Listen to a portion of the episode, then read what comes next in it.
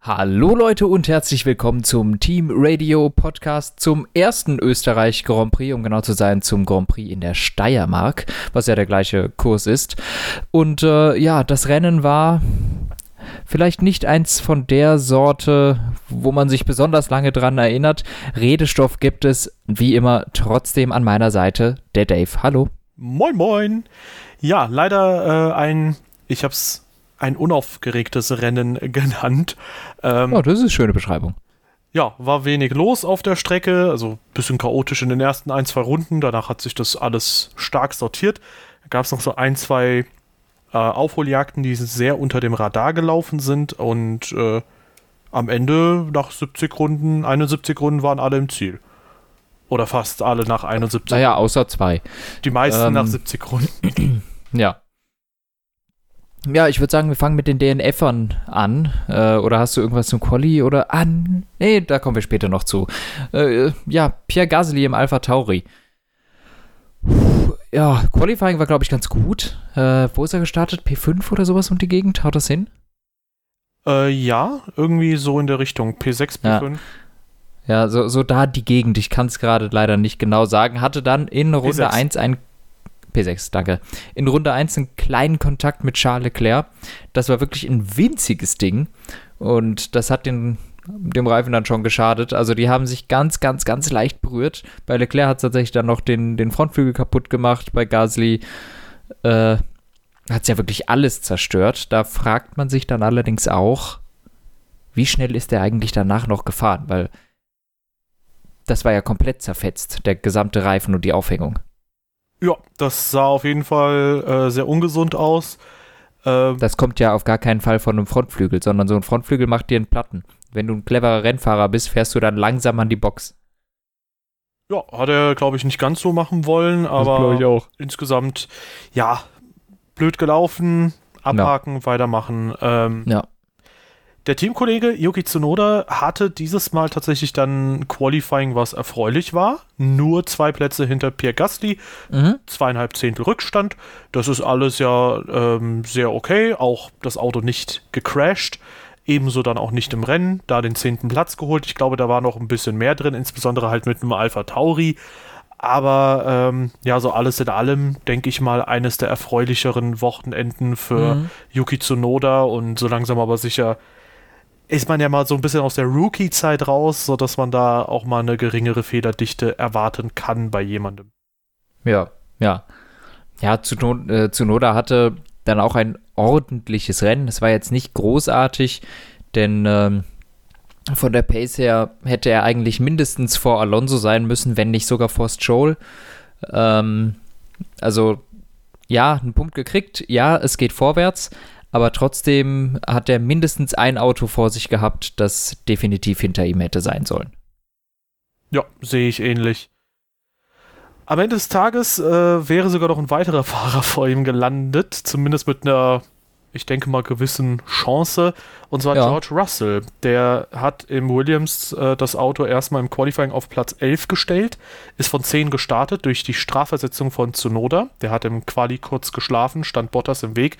Für mich übrigens eine, ja, fast schon zu harte Strafe. Sowas gab es in ähnlicher Form super oft in der Vergangenheit schon und teilweise auch sehr viel härter. Und das wurde nie so heftig geahndet im Vergleich. Also, für mich hat da ein bisschen die Relation gefehlt, aber da kommen wir später auch nochmal zu einem anderen Zwischenfall zu. Ähm, mhm. Trotzdem, Russell von 10 gestartet, ist dann super lange hinter Alonso äh, hergefahren und dran geblieben. Und ja, äh, war eigentlich schneller, glaube ich. Zu ja. einem gewissen Zeitpunkt jedenfalls. Das zeigt, denke ich mal, dass der Williams an diesem Wochenende einerseits sehr stark war, zum anderen natürlich auch George Russell sehr stark war. Am Ende, äh, ja, ist ihnen, glaube ich, irgendwas bei der Hydraulik kaputt gegangen. Da mussten ja. sie Stickstoff nachfüllen und es hat dann nicht gehalten, trotzdem. Ja, sehr schade, weil äh, da wären auf jeden Fall Punkte drin gewesen und vielleicht hätte er sogar Alonso schlagen können denn die Pace sowohl von Russell als auch von Williams war wirklich gut. Äh, gut, der andere Williams, Latifi, war jetzt vielleicht nicht so weit vorne, aber der ist auch drei Runden Rückstand, da stimmt auch irgendwas nicht so ganz, ne? Ich glaube, der ähm, war bei der Startkollision mit dabei, wo auch Giovinazzi involviert war. Oh, war der da auch drin? Okay, ich denke kann schon, natürlich ja. sein. Einer der Williams war da dabei, definitiv. Okay, dann, dann war das auf jeden Fall Latifi. Ähm, ja, sehr, sehr schade natürlich für Russell, das wären Punkte gewesen. Aber ähm, ja, so ist es manchmal und wir werden noch ein paar Mal Punkte von Russell sehen, da bin ich mir sicher. Äh, jetzt hat es eben nicht sein sollen. Ja, vielleicht direkt schon beim nächsten Rennwochenende. Äh, da kann man dann erstmal davon ausgehen, dass leicht geänderte Vorzeichen sein werden, dadurch, dass die Reifen alle ein Stück weicher sind, also ein, mhm. wie soll man sagen, eine Stufe weicher sind. Ähm, aber mal abwarten. Also, wenn der Williams jetzt funktioniert hat, warum nicht auch direkt nächste Woche dann? Ja. Ja, ansonsten zu Latifi kann ich wenig sagen, wenig von ihm gesehen, außer vielleicht diese Startkollision, wie du meinst. Ähm, ja, keine Grandiosität das Rennen dann eben gewesen, vielleicht auch mit Schaden. Kommen wir zu Haas, nach wie vor das Schlusslicht, ganz klar. Mazepin letzter geworden, Schumacher 16. hat es noch vor äh, Latifi geschafft. Aber beide waren wirklich langsam und man muss auch bei Mazepin sagen, äh, wenn ich den im Bild gesehen habe, dann weil er irgendwelchen schnelleren Autos im Weg gestanden hat, wo er hätte aus dem Weg gehen sollen. Ja, offensichtlich war Mazepin beim überrundet werden in einer ungünstigeren Position als Mick Schumacher, wodurch er wohl mehr Zeit verloren haben soll. Ähm, insgesamt aber trotzdem, ja, Mick dann spürbar besser gewesen, auch mhm. im Gesamtpaket. Ich meine, er ist auch dann eine Runde vorne gewesen. Gut, wenn man unterschiedlich oft überrundet wird, ist ja auch natürlich immer die Frage, so wie viel. Wo auf der Strecke ist das dann? Genau, wie viel hat da doch mhm. äh, wirklich zum Teamkollegen gefehlt? Es kann am Ende vielleicht 10 Sekunden Abstand sein und Mick Schumacher wurde gerade so nicht überrundet oder so. Genau. Ähm, aber nichtsdestotrotz, Mick zeigt weiterhin, der hat da eine ganz gute Performance im Vergleich zum Teamkollegen. Und eine Sache muss ich aber sagen, fand ich äh, recht ja, ich sag mal, knifflig, nämlich dass Mick dann äh, in Kurve 3 rein, in die Hanade-Kurve rein, da so einen richtigen Cent gestartet hat, wo ich mir dachte, okay, der wird quasi beim Exit der Kurve dann nicht mehr, also nicht mhm. Frontflügel an Frontflügel sein. Also für mich hat sich das schon sehr wie eine übermotivierte Attacke angefühlt, aber es ist noch gut gegangen da, so sehr man ihn sonst kritisiert, möchte ich auch Mazepin mal lobend hervorheben. Da hat er ganz gut mitgedacht, ja. dass beide Autos da sicher durchkommen. Ich glaube, das wäre bei Kevin Magnussen und äh, Romain Grosjean letztes Jahr noch anders ausgegangen. ja, vor, ja, auf der anderen Seite, für so ein Manöver wäre Mazepin gelüncht worden von Fans und äh, Medien, wollte ich jetzt auch mal so sagen. Äh, auf der anderen Seite, ja, ja, war halt ein Überholmanöver. Reingedived, Risiko gegangen, Mazepin spielt mit, dann funktioniert sowas auch. Ne? Und äh, wie du gesagt hast, äh, solche Sachen sind mit Magnussen und Grosjean in letzter Zeit nie gut gegangen. Also vielleicht gar nicht so eine schlechte Entscheidung, die zwei. Ja, na, geht. Ja, jedenfalls einer von denen. Ähm, Antonio Giovinazzi dann auf Platz 15, der war, glaube ich, ebenfalls in dieser Startkollision. Der war, glaube ich, der, der hat, glaube ich, am meisten abbekommen. Ja. Genau. Sehr ähm, schade. Der war aussichtsreich eigentlich, im ja, Quali jedenfalls. 111. Grand Prix für Alfa Romeo oder irgendwie sowas. Oder 111 Jahre, irgendwas an mit 100 Irgendwas mit drei Einsen, ja. Genau. Äh, haben auch eine Special Livery gehabt, die überhaupt nicht special aussah, leider. Also da war oh. wenig anders. Wusstest du es nicht? Hat, hab, ich, ich, wusste es, aber jetzt, wo du sagst, ist es mir nicht aufgefallen. Ja, genau. Das ist halt so, die hatten, die hatten glaube ich, irgendwie so ein komisches Dreieck an der Nase und an der Seite des beim Alfa Romeo-Logo neben quasi der Schlange, die den Menschen frisst, links davon, haben sie eine 111 eingebaut. Ja, äh, ähnlich äh, blasses Wochenende dementsprechend dann leider auch für Giovinazzi, aber vielleicht dann nächste Woche. Der Teamkollege Raikönnen kam allerdings dann äh, sehr nah an die Punkte ran. Also nur, ja. nur, vier Sekunden am Ende weg gewesen, sogar noch von Platz 8, was halt echt äh, ja, einen ganz positiv stimmen kann. Vielleicht auch Ordentliches Rennen von Raikönnen. Ja, der im Qualifying jetzt anfängt stark zu schwächeln in letzter Zeit. Ähm, aber die Rennen sind nach wie vor top. Also äh, ich glaube, Raikön auch jetzt in Q1 ausgeschieden, sehr schwach, wieder gegen Giovinazzi verloren, aber im Rennen reicht's, beziehungsweise Giovinazzi hatte jetzt auch einen Dreher, oder halt wegen der Kollision kann man schlecht vergleichen. Nichtsdestotrotz war es ein gutes Rennen von Raikön. Und ähm, hatte dann ein kurzes Zusammenkommen mit Leclerc, wo ich auch sagen würde, jo, passiert. Er hat dann ein bisschen Leclerc auch angegriffen. Ich, ich habe es mir da mal angeguckt. Eigentlich hat Leclerc meines Erachtens da gar nichts falsch gemacht in dieser Situation. Hm. Ähm, die sind sich eher aufeinander zugefahren und es war sehr wohl so, dass Raikkonen auch nach links gegangen ist dann. Also es ist nicht so, dass Leclerc dem einfach über den Frontflügel gefahren ist und das hat im Endeffekt auch nichts gekostet, die beiden. Das war einfach nur sehr glücklich, dass Leclercs Reifen das überlebt hat. Ja, da müsste ich mir die Situation nochmal angucken. Meine erste ja. Intuition war, dass das schon auf Leclercs Kappe ging, aber. Ähm, ja, mein, meine auch, aber ich fand, da gab es auch eine Kameraeinstellung, wo es eigentlich so aussah, als äh, wollte Raikön dann nach links wieder auf die andere Seite und dabei sei das Ganze passiert, weil von mir aus sah es so aus, dass Leclerc die ganze Zeit sein Lenkrad gerade hat, aber kann man sich ja nochmal angucken. Äh, auf jeden Fall von beiden Seiten eigentlich nichts passiert, deshalb relativ wurscht. Ja, am Ende alles glimpflich ausgegangen. Ja, auch da äh, ist für beide zu hoffen, dass es nächste Wochenende auch nochmal einen Tacken besser wird. Wobei da muss man auch sagen, wenn bei Gasly und bei Russell alles besser läuft, dann ist Raikönnen halt eben nicht vier ich, Sekunden. Ich, ich wollte gerade sagen, Top also viel mehr als P11. P11 ist schon gut für ein Alfa Romeo, ne? Also, ja, definitiv. Ich wünsche ihm, dass es noch besser läuft, aber realistisch sind Punkte eigentlich nicht mit dem Auto. Ja, ja, gut, an für sich ist natürlich auch die achte Position ganz okay sicher mhm. in der KWM durch die zwei Punkte. Wo man aber noch mal sagen muss, wenn Williams jetzt tatsächlich mal punkten sollte. Ich, ich wollte gerade sagen, da muss es Russell nur einmal schaffen, ne? Genau. Und dann aber hat trotzdem äh, Alfa Romeo, denke ich mal, bessere Aussichten über die Saison gesehen, dann mhm. nochmal ein paar Mal zu punkten als Williams. Ich glaube, bei Williams, das ist echt so ein One-Hit-Wonder teilweise, dieses Auto, dass du auf manchen Strecken mal ganz gut punkten kannst und sehr, sehr oft klappt es dann nicht. So ähnlich, so ja. ein bisschen gefühlt war äh, meine Meinung zum Alpinen seit Beginn der Saison. Mann, die Überleitung wollte ich machen. ich wollte sagen, apropos schwer in die Punkte zu kommen. Äh, ja, okay. ja, also äh, tut mir leid. Nächste, die nächste überlasse ich dir. Ähm, ja, also Esteban Ocon hat einen Dreijahresvertrag unterschrieben. Ich glaube, für den läuft das ganz geil eigentlich. Ähm, und der macht so ein bisschen den Kimi, weißt du? Kaum ist der Vertrag da, schon äh, chillt der die Basis. Ähm, nee, also bei dem ist da so ein bisschen gerade gefühlt der Wurm drin, nachdem mhm. man eigentlich anfangs dachte, okay, der hat eigentlich schon sich gut eingelebt anscheinend in diesem Team und ja, Alonso, wenn der richtig Schwung aufnimmt und Fahrt aufnimmt, der kann da wahrscheinlich noch mithalten, knapp drüber kommen. Aber im Moment ist es schon, denke ich mal, sehr deutlich. Das war jetzt, glaube ich, das dritte oder vierte Qualifying in Folge, dass Alonso mhm. stärker war. Das dritte.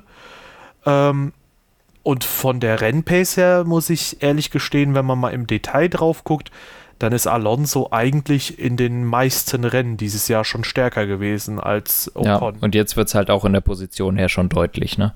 Also Platz 9 und 14 ist dann auch schon uff. Äh, klar sind das nicht viele Punkte von Alonso, aber es ist auch ein Abstand. Und ehrlich gesagt, ich, ich glaube, das, das hat mehrere Faktoren. Das ist ja jetzt nicht so, dass Alonso plötzlich besser geworden ist, äh, weil ich meine, Ocon äh, ist, was weiß ich, Spanien oder sowas, auch P5, 6 oder sowas gequalified. Das heißt, diese Pace war auch schon mal da. Aber irgendwas ist passiert, dass diese Pace verschwunden gegangen ist. Und Alonso hat es auch immer mal wieder in Q3 geschafft. Jetzt schafft er es äh, in einer Regular Basis zwar in Q3 und Ocon zwar nicht mehr, aber trotzdem, der Schritt bei Alonso geht ganz klar nach vorne, aber viel stärker ging der Schritt von Ocon nach hinten, meines Erachtens. Also Alonso hat kleine Schritte nach vorne gemacht, aber Ocon ist wahnsinnig abgefallen. Und weshalb das ist, glaube ich, müssen die erstmal selber rausfinden. Ja, das ist natürlich immer wieder so ein Spiel aus verschiedenen Faktoren oder eine Zusammensetzung aus mhm. verschiedenen Faktoren. Vielleicht sind die anderen Teams in der Gesamtheit besser geworden. Vielleicht hat das Setup jetzt ein, zwei, dreimal nicht für Ocon gepasst und man hat ja. Nicht das richtige Fenster gefunden. Vielleicht hat er die Reifen nicht ins Arbeitsfenster bekommen. Vielleicht aber sind auch einfach die anderen stärker geworden, inklusive dem eigenen das, Teamkollegen, weil der Alpine, ja. wir hatten es ja schon, der hatte so ein, zwei Mal so seine Phasen, wo er so auf einem leichten Höhenflug war und äh, abseits davon kam nicht so viel von dem Team. Also vielleicht ist das so die reale Position, wenn es mal nicht ja. einen positiven Ausreißer gibt. Und äh, ja, Alonso setzt dann halt trotzdem ein bisschen mehr um als Ocon, so wie es halt Ricardo auch letzte Saison geschafft hat. Ja, das stimmt. Das, das, stimmt schon. Man, also man, man kann schon auf jeden Fall auch sagen, gut, Ferrari ist außer Reichweite, McLaren ist außer Reichweite. Und ähm, ich glaube, man kann jetzt inzwischen auch sagen, die letzten Rennen begutachtet, Aston Martin ist jetzt auch definitiv vor Alpine auf eigentlich jeder Strecke. Das haben sie jetzt in den letzten drei, drei oder vier Rennen gezeigt, dass der Aston Martin schneller war als der Alpine. Und das heißt, das ist ein, das sind schon mal zwei Autos, die eigentlich immer vor den Alpines dann sind, was am Anfang der Saison nicht so war. Der, dann da war der äh, Aston Martin noch deutlich schlechter als der Alpine. Das ist jetzt nicht mehr so. Ja. Und somit ähm, sind das schon mal zwei Positionen, die es nach hinten geht. Ähm, gut, vor, mit Ricardo ist das irgendwie so ein Coinflip, muss man sagen. Mal ist er da, mal nicht. Aber ähm, da kommen wir gleich noch zu. Wir waren jetzt auch bei Ocon und ich glaube, jetzt mache ich mal die Überleitung zu Alonso. Der ist auf P9, sicherlich besser als das Auto hätte sein sollen. Also vor, ja, ich meine, zwei Punkte oder Platz 11. Es macht jetzt den Hahn nicht fett. Zunoda und Vettel und Ricardo hätten eigentlich vor Alonso sein müssen von der Pace her. Aber es ist jetzt alles nicht so, dass, ja, er, also Alonso kann mit dem Auto auch keine Bäume ausreißen. Ne? Das ist halt der Alpine, damit kannst du vielleicht mal in die Punkte fahren. Aber eben mit Ocon auf P14 zeigt es auch eigentlich, wo, wo die ungefähr stehen, äh, wo man auch dazu aber sagen muss, dass Ocon da meines Erachtens auch ein bisschen underperformed hat, denn langsamer als der Alfa Romeo ist, äh, ist der Alpine bestimmt nicht. Ja, also ich muss einfach immer wieder sagen, ähm, der Eindruck hat sich bestätigt, Alonso ist sehr, sehr stark zurückgekommen ähm, und ich leite jetzt eine Überleitung ein, die du gerne übernehmen kannst. Ähm, Kurze Frage bezüglich einer Vertragsverlängerung. Glaubst du, Ocon zu verlängern für so eine lange Zeit war die richtige Entscheidung? Ja. Okay, da würde ich ein Fragezeichen hintersetzen. Gerade in der aktuellen Zeit, wo man nicht weiß, was, sagen wir mal, mit Valtteri Bottas passieren wird oder ja, zum Beispiel auch, wer, wer könnte denn noch frei werden? Stimmt, Pierre Gasly wurde auch immer wieder in Verbindung mit dem Kon Stabilität. Ähm, mit dem Cockpit gebracht. Ja, weiß Stabilität nicht. reinbringen. Ich, ich, ich befürworte das ja auch grundsätzlich immer. Das haben wir auch für 2020 bei McLaren für die Fahrerwahl damals so gesagt, dass mhm. es cool ist. Aber für mich ist Alpine jetzt kein Team, wo bei den Fahrern so ein riesen Krisenherd war oder allgemein so verschiedene Krisenherde da sind. Ja, wobei, wenn man es so nimmt, das Auto ist schon das Auto ist schon Krisenherd gerade, aber ja, weiß nicht. Ich, ich, ich kann es verstehen. Ich hätte es auch gemacht. Also ich finde es gut. Ja, Bottas kann frei werden. Äh, ja, Gasly könnte man sich da rausholen, wo die Frage wäre, warum sollte Gasly da hingehen? Im Alpha Tauri hat er gerade ein besseres Auto. Ähm, Gasly wird mit Sicherheit immer noch ein bisschen auf den zweiten Red Bull-Sitz schielen. Ähm, ich kann es verstehen. Ja, ich denke, dass einerseits Helmut Marko ein bisschen zu stolz sein könnte, was ihm ja immer wieder vorgeworfen wird, äh, Gasti nochmal ins Cockpit zu holen und ja. ich kann mir auch vorstellen, dass es ein Vorteil ist. Da setze ich mal ein Fragezeichen dahinter. ich kann mir auch vorstellen, dass äh, du bei Alpine halt eben in einem äh, Werksteam bist und dass das auch keine so schlechte Ausgangssituation ist. Hm. Also Aber ich kann es verstehen und äh, ja. Aber hey, bei Ocon wissen wir noch nicht, ob die äh, Vertragsverlängerung dann wirklich so gut ist. Und jetzt übernehmen sie. scheiße, scheiße. Irgendwas mit Ricardo. Ein, ja, genau. Du könntest jetzt fragen, das Dave, war die massiv, das Dave, war ja glaubst massiv du, verkackte Übergang, ja. ja. Dave, glaubst du, dass, dass die Vertrags man Ricardo Scheiße. Mach du. Okay. Sag du, hey Dave, brauch, tu, tu einfach so, als seist du ich. Okay, ich tue jetzt so, als wäre ich du. hat, die, hat die Stimme halbwegs gepasst? Ich, ich. Nein, okay. natürlich nicht. Okay, ich tue jetzt so ein bisschen, als wäre ich Anton. Also, die Vertragsverlängerung mit Ocon, da sind wir uns noch nicht sicher, ob das die richtige Entscheidung war. Dave, was glaubst du? War die Vertragsverlängerung oder war, die, war der Vertrag für Danny Ricciardo die richtige Option für McLaren? Gut, dass du fragst, Anton. Schöne Überleitung übrigens. ich persönlich bin. Stand jetzt hat sich McLaren natürlich äh, so ein bisschen ins eigene Knie geschossen damit, natürlich, äh, wie man das so grundsätzlich beobachten kann. Ich glaube, da muss man keine, kein Experte sein, um zu diesem Fazit zu kommen, stand jetzt. Ähm, sie schaffen es zwar aktuell noch in jedem Rennen Punkte zu holen und zwölf Punkte noch vor Ferrari zu sein. Also Norris ist da schon eine Konstante vorne und der holt wirklich die Kohlen aus dem Feuer. Aber so langsam aber sicher ist für Ricardo die Einarbeitungszeit, äh, die er von mir zugestanden bekäme, abgelaufen. Also ich verstehe es nicht, weil gegen Vettel 2014 da kann man ja das nicht wegdiskutieren, wie stark er da war. Und auch gegen mhm. Max Verstappen war er bis 2018 nie so schwach im Vergleich, wie er es jetzt gegen Norris ist. Irgendwas ist ganz elementar falsch bei Danny Ricciardo. Also irgendwas läuft da komplett schief. Ja. Und ich kann auch dazu nichts sagen. Ja. Denn ich habe keine Ahnung, woran das liegen kann, weil Ricardo eigentlich in meiner Ansicht immer einer war, der sich sehr gut anpassen kann, der überall irgendwie reinpasst, der immer schnell ist und der jetzt so absäuft im McLaren, das finde ich schon hart. Ja. Also klar, wir haben äh, vermutlich so ein bisschen Carlos Sainz und Lando Norris die letzten zwei Jahre unterschätzt.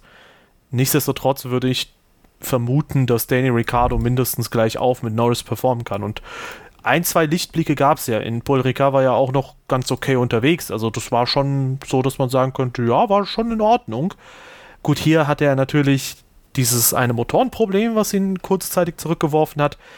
Aber selbst wenn man das mal rausnimmt. Hm. Danach war die Pace ja nicht, nicht wieder da. Also er war ja trotzdem slow. Der ist eine Dreiviertelminute oder 50 Sekunden hinter seinem Teamkollegen. Das kannst du mir nicht als ähm, okayes Rennen verkaufen. Das ist ja, halt, nein, nein. so sehr ich Daniel Ricciardo sympathisch finde, aber das ist nicht gut. Ja, das ist nicht gut. Aber ich kann wirklich auch einfach nicht mehr dazu sagen. Ich weiß nicht, was da los ist. Es ist für mich unerklärlich. Ne, wo auf der anderen Seite eben Lando Norris konstant eigentlich Best of the Rest ist und hier wieder P5 holt, wieder Maximum rausholt. Ganz klar. Top-Leistung schon wieder von Norris. Ähm, das heißt, der McLaren geht. Ne? Ja. Also es, ja, ich, es ist mir unerklärlich, wie, warum Ricardo so sehr schwächelt. Das ist wirklich gar keine gute Leistung von ihm in den letzten paar Rennen. Ja, das die einzige Theorie, die ich so ein bisschen habe, ist, ähm, Ricardo ist ja jemand, der insbesondere auf der Bremse immer wieder sehr viel rausholt.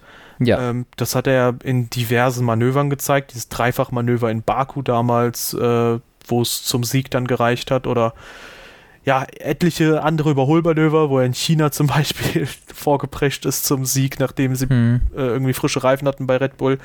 Ähm, ich kann, könnte mir vorstellen, dass vielleicht einfach die Bremse bei McLaren ein bisschen anders funktioniert als bei anderen Autos oder bei dem äh, Renault und dass er also das ist die einzige Erklärung für mich, die Sinn ergeben würde, dass du vielleicht jemandem die größte Stärke wegnimmst, weil ich kann mir kaum vorstellen, dass er in jedem Bereich einfach ein bisschen hinterherhinkt. Hm. So, das wäre halt irgendwie komisch, weil irgendeinen Bereich müsste er dann so mal aussortieren können. Aber stand jetzt, wie gesagt, 45 Sekunden, das sind 6, 7 Zehntel pro Runde auf einer Strecke, die 70 Sekunden lang ist. Nee, also, sorry, also weder im Quali noch im Rennen, da geht irgendwie gar nichts. Ja, Ja, Norris hingegen, ähm, um nochmal positive Töne anzuschlagen, äh, bei McLaren aktuell brillant unterwegs und äh, ja, wenn man das mal für das Team grundsätzlich positiv formulieren möchte, wenn sie am Ende P3 holen vor Ferrari, dann haben sie zumindest in diesem Übergangsjahr, was man dann hoffentlich so für Ricardo werten könnte, hoffentlich ist er ab nächstem Jahr dann da, äh, dann haben sie in diesem Übergangsjahr zumindest nichts verloren durch die Fahrerentscheidung. Ja, Hoffen wir es mal. Mal gucken. Ja. Ähm, dann Aston Martin. Die haben auch einen neuen Fahrer. ja.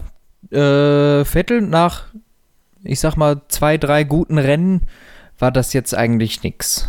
Also, äh, ja, das Wochenende klar hinter Stroll gewesen, im Qualifying klar verloren, im Rennen nicht die Pace gehabt, um äh, mit Stroll zu kämpfen war nicht berühmt.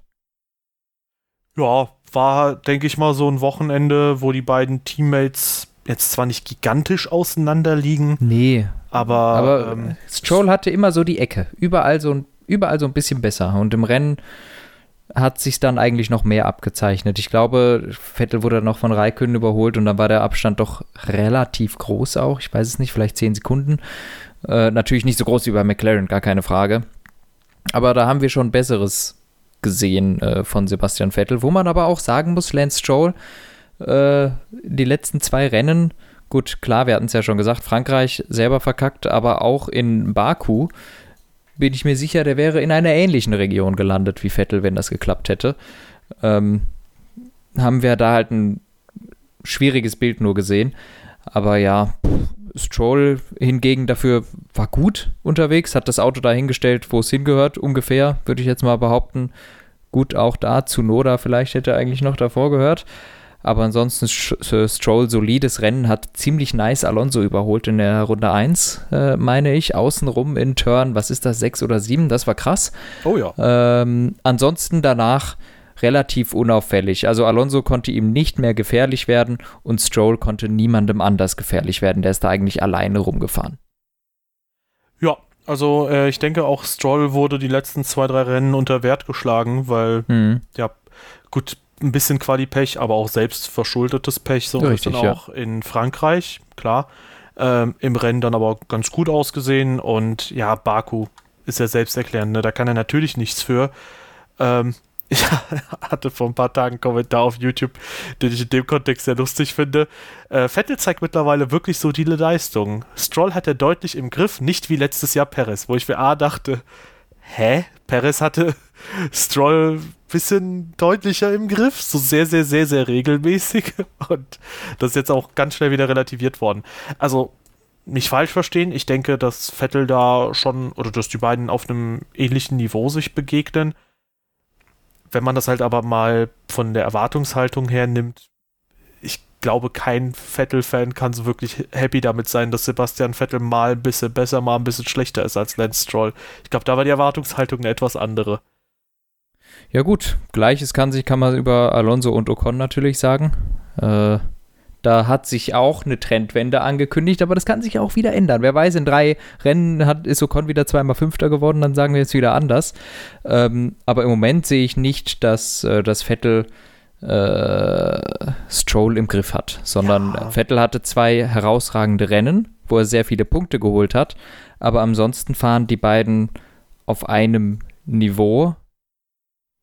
Ja, Punkt.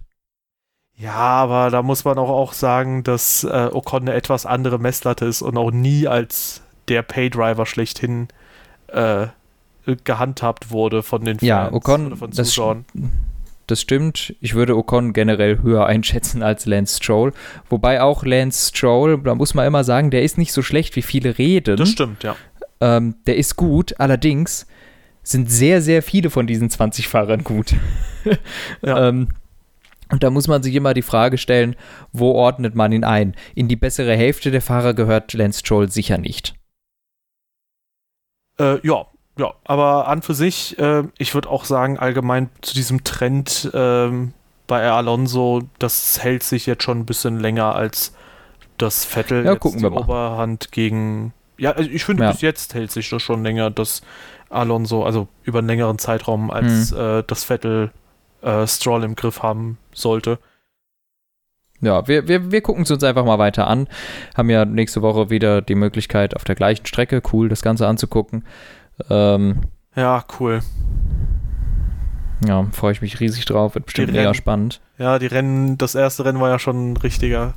Oh, puh. Es wird echt spannend, wie viele Sekunden Verstappen zu Hamilton rausholen kann. Bin ich super gespannt, ja.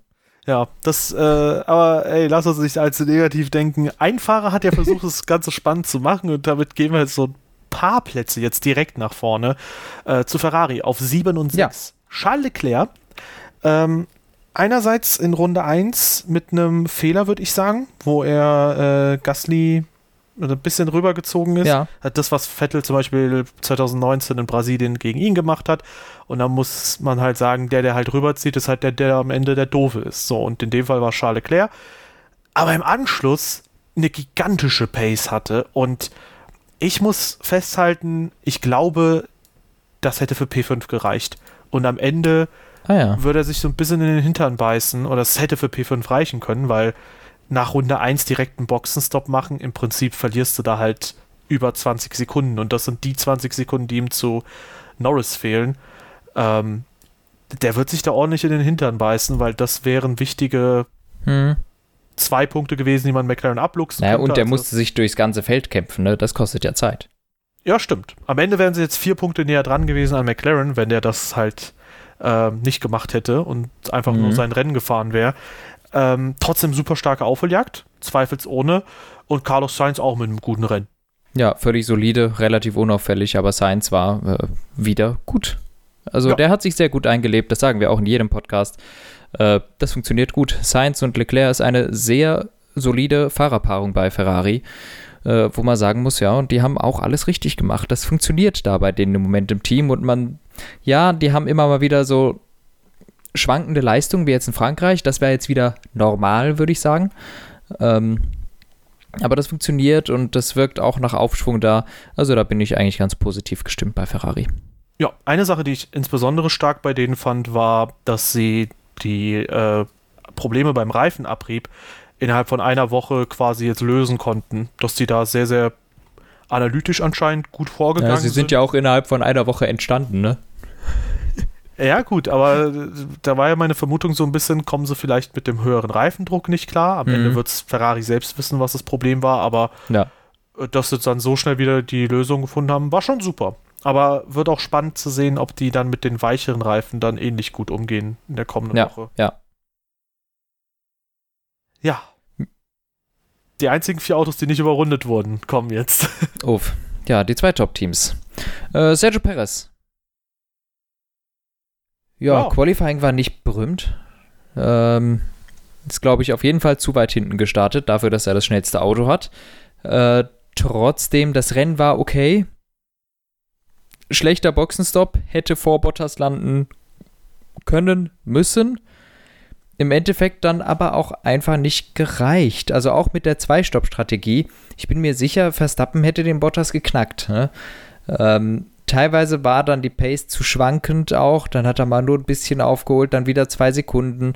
Ähm, es hat einfach nicht ganz so geklappt. Es war ein gutes Rennen von Perez aber jetzt auch nichts Herausragendes. Also ich würde da jetzt keine, ja, war ein gutes Rennen, aber mehr auch nicht. Ja, der hat halt seinen Job gemacht, ne? Das, wofür ja. er reingeholt wurde ins Team. Und am Ende hat das Team ihn halt letztlich den dritten Platz gekostet. Einerseits durch einen verkorksten Boxenstopp und andererseits ich bin mir nicht sicher, ob sie ihn nicht vielleicht hätten lieber drei, vier Runden früher reinholen sollen oder halt gar ja. nicht reinholen sollen. Weil eine Runde früher hätte gereicht. Ja, genau, weil dann hätte er eine Runde früher den Vorteil nutzen können. Ich meine, er kam am Ende eh nur sehr, sehr schleppend an Bottas ran, weil die Dirty Air eingesetzt hat. Naja, eine Runde länger und der hätte ihn gehabt, ne? Also nee, nee, nee, ich meine im äh, Mittelstint, sorry, dass ich das nicht erwähnt habe. Ah, also, okay. Also im so gesehen zweiten Stint von Perez ähm, als sie dann sich dazu entschlossen haben, den, die Zwei-Stop zu machen, da kam er eh ab einem gewissen Punkt gar nicht ran. Und wenn du halt gar nicht rankommst, mhm. dann kannst du auch gleich das Auto reinholen. Oder halt gar nicht reinholen, weil Bottas hatte dann zunehmend Probleme mit den Reifen. Und mhm. dann hätte Perez es auf der Strecke dann probieren können. So oder so, am Ende würde ich sagen, in dem Fall Red Bull mit einer etwas schwächeren Strategieentscheidung dieses Mal wo man aber auch sagen muss, eigentlich wäre Bottas regulär auch vor Perez gewesen nach den ersten Stints. Das ist richtig.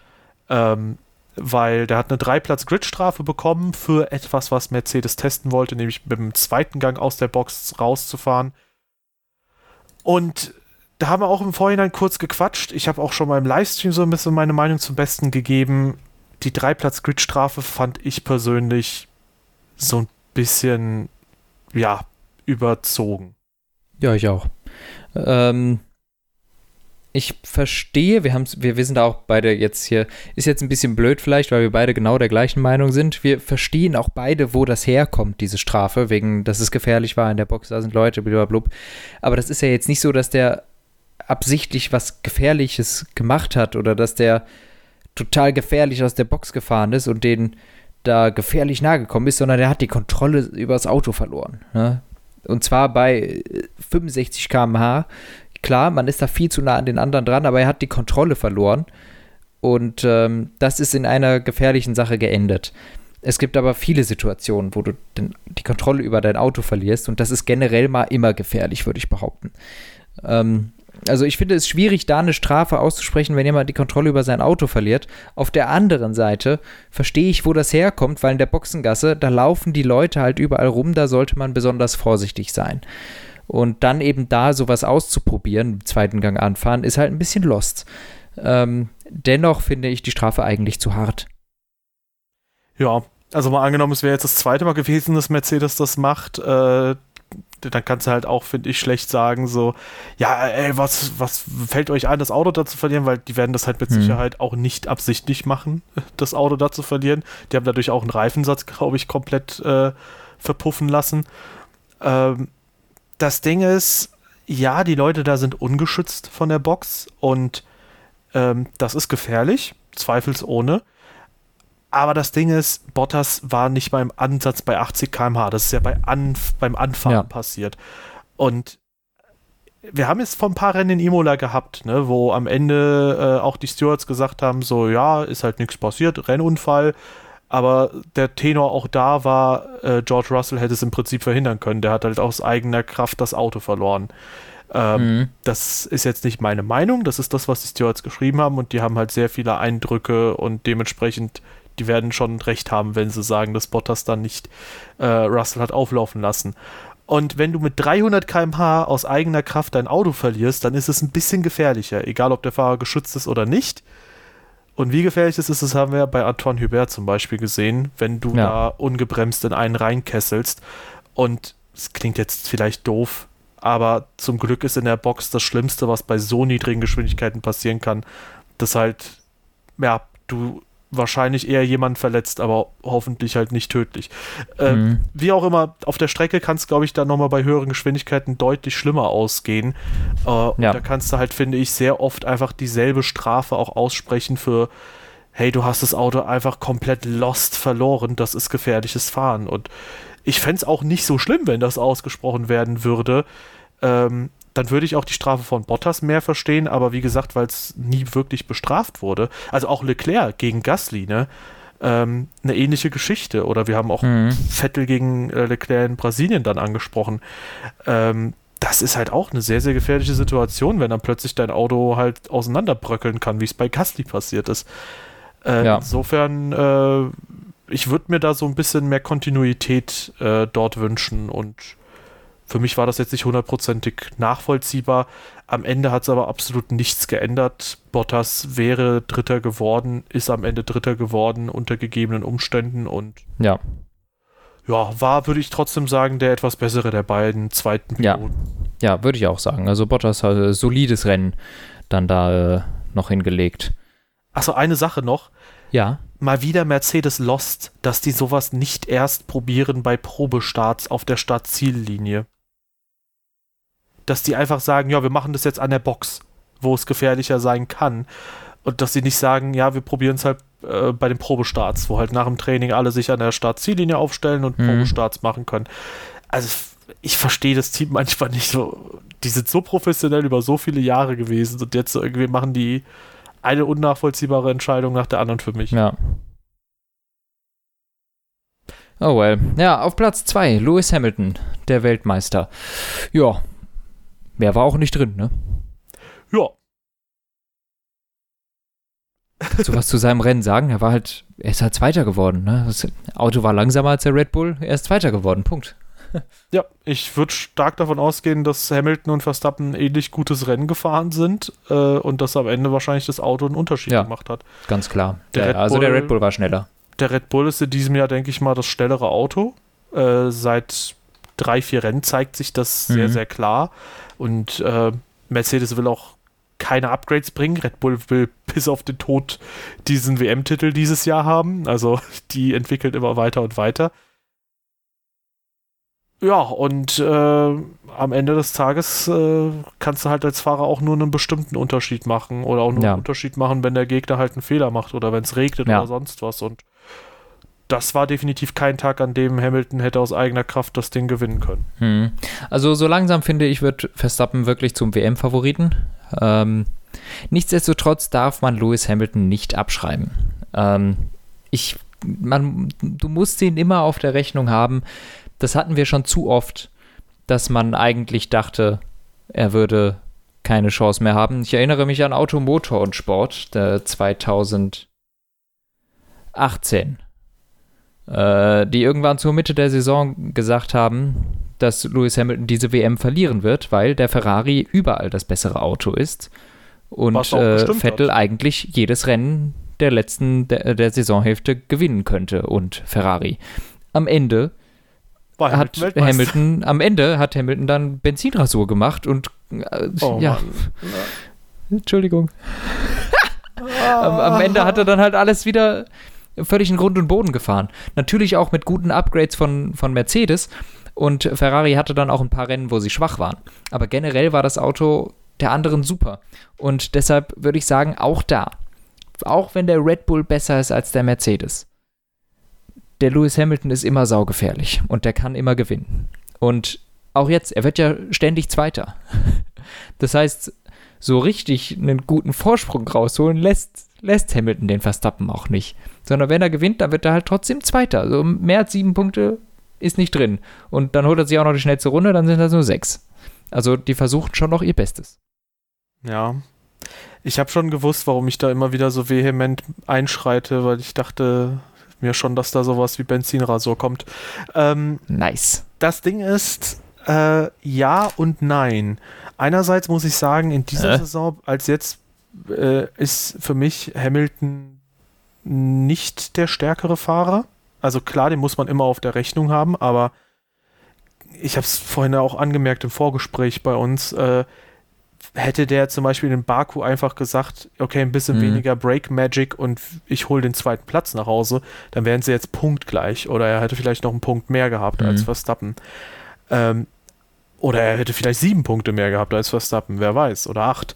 Aber das Ding ist, ähm, er hat auch schon so seine zwei, drei schwachen Momente und Wochenenden gehabt. Das stimmt. Ähm, äh, ja, auch, auch Imola, Imola, schlechtes Decision-Making und äh, ja. tatsächlich ein bisschen glücklich dann wieder zurückgekommen. Ja, das stimmt. Ähm, und nach den ersten vier Rennen, die halt so der historisch stärkste Saisonstart von Hamilton waren, kam da jetzt zugegebenermaßen nicht so ganz viel. Und wie gesagt, auch das in stimmt. Paul Ricard falsches Decision-Making. Ich habe es ja im letzten Podcast angesprochen. Warum fährt der nicht einfach drei, vier Sekunden dahinter und äh, entscheidet sich zu einem etwas späteren Zeitpunkt Verstappen anzugreifen? Dann fährt er sich auch die Reifen nicht kaputt. Und gewinnt das Ding am Ende, weil Verstappen, Verstappens Reifenvorteil nicht groß genug ist. Also mhm. irgendwie, es gibt so ein paar Sachen, die finde ich unstimmig sind in dieser Saison. Klar, Verstappen macht auch Fehler. Das definitiv, aber weiß ich nicht. Die Frage ich ist glaube, halt, ja. Die Frage ist halt, wo ist der Mercedes stärker? Weil Red Bull scheint irgendwie aus langsamen Kurven und mittlerweile auch auf den Geraden gut zu sein. Ähm, dass Mercedes da beim Motor noch ein Upgrade bringen könnte, das denke ich mal steht außer Frage, weil das werden die mit Sicherheit auch versuchen, ähm, darüber Leistung zu holen. Das kann ja auch auf nächste Saison übertragen werden. Hm. Aber wenn sie kaum noch Upgrades bringen oder ich, keine Upgrades Ich glaube, bringen. um zu sehen, wo Mercedes noch stärker ist, müssen wir auf Silverstone warten. Das ist halt das Ding. Ich glaube, in Silverstone ist der Mercedes stärker. Ich glaube, in schnellen Kurven haben sie ein bisschen mehr. Das ist nämlich meine Vermutung. Bums, genau. Aber dann ist halt die Frage, äh, wo sie noch äh, Siege holen können. Also Spielberg 2 ja. können wir quasi nee. für Red Bull anzeichnen. Ja. Aber das, das ist eben genau die Sache, denn auch ob er wirklich in schnellen Kurven schneller ist, das sehen wir auf jeden Fall in Silverstone. Denn das letzte Mal, wo wir so einen Kurs mit schnellen Kurven hatten, das war Spanien. Spanien und davor hatten wir auch Portugal. Da war der Mercedes gut. Ja, richtig. Ähm, Deswegen, also ich Jetzt ist aber die Frage, ob das auch so geblieben ist oder ob Red Bull die da auch schon überholt hat. Weil wenn der jetzt der Red Bull in Silverstone schneller ist als der Mercedes, dann ist der Zug abgefahren. Ja. Dann braucht Mercedes auch nicht mehr zu entwickeln. Dann ist es dumm.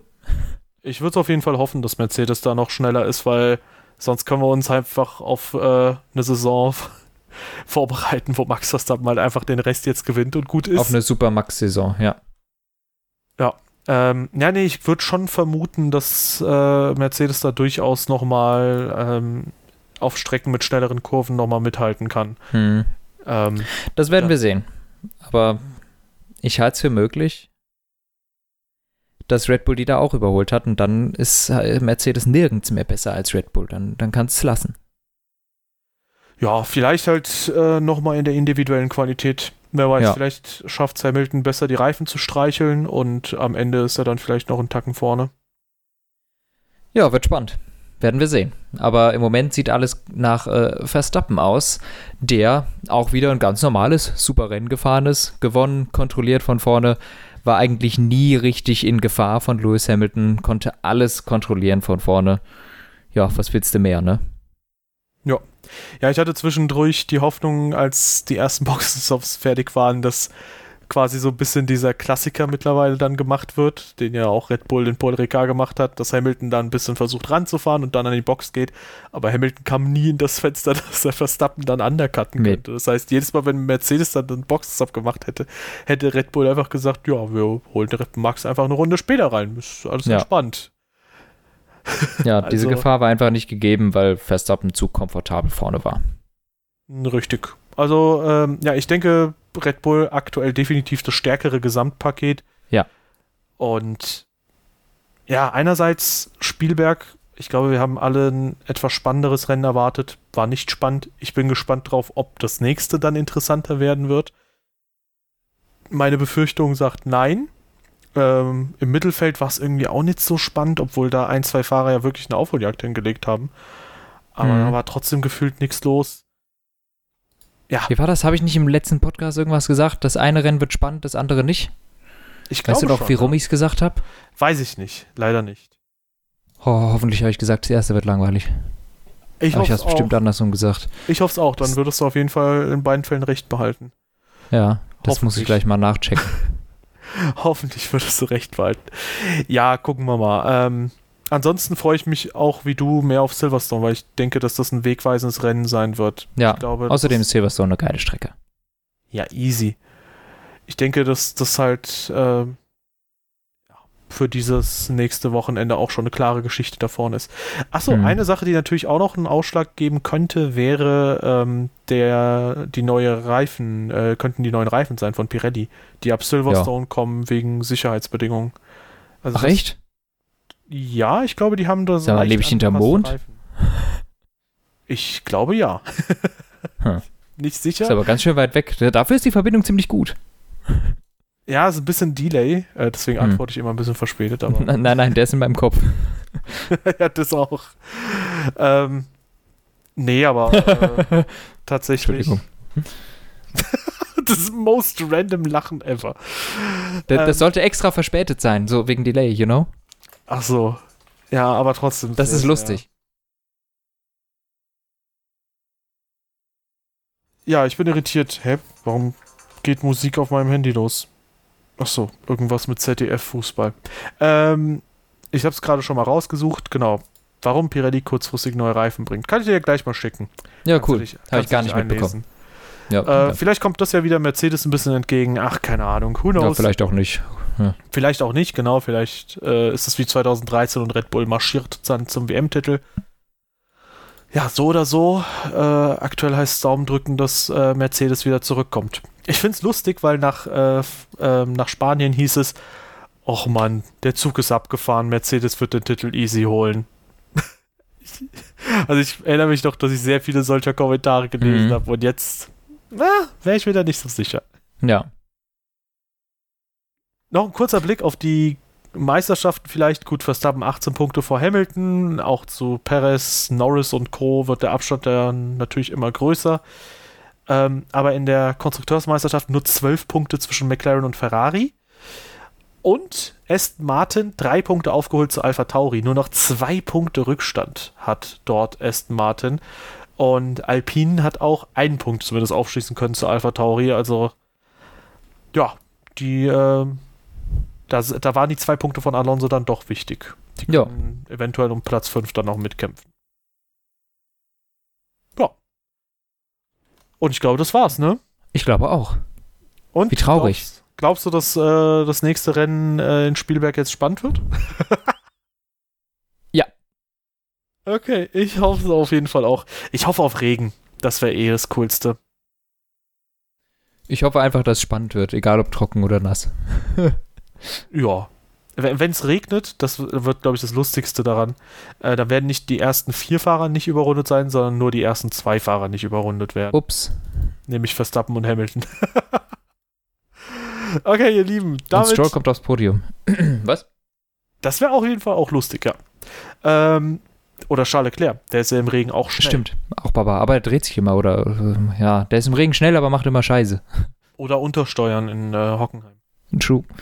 Wie dem auch sei, äh, wir hoffen, dass euch dieser Podcast wieder mal bestens gefallen hat. Wenn dem so ist, lasst uns doch gerne eine positive Bewertung auf der Plattform eurer Wahl da. Gerne auch ein Follow, was uns auf jeden Fall auch hilft, äh, immer wieder sichtbar zu bleiben. Und ansonsten gerne unsere Social Media Kanäle auschecken in der Videobeschreibung und auch unseren Community Discord, wo immer wieder über äh, Motorsport-Themen sachlichst diskutiert wird. Und damit, ihr Lieben, vielen, vielen Dank fürs Dabeisein und bis zum nächsten Mal, wo wir ein Rennen wieder in Spielwerk diskutieren werden. Ciao! Tschüssikowski.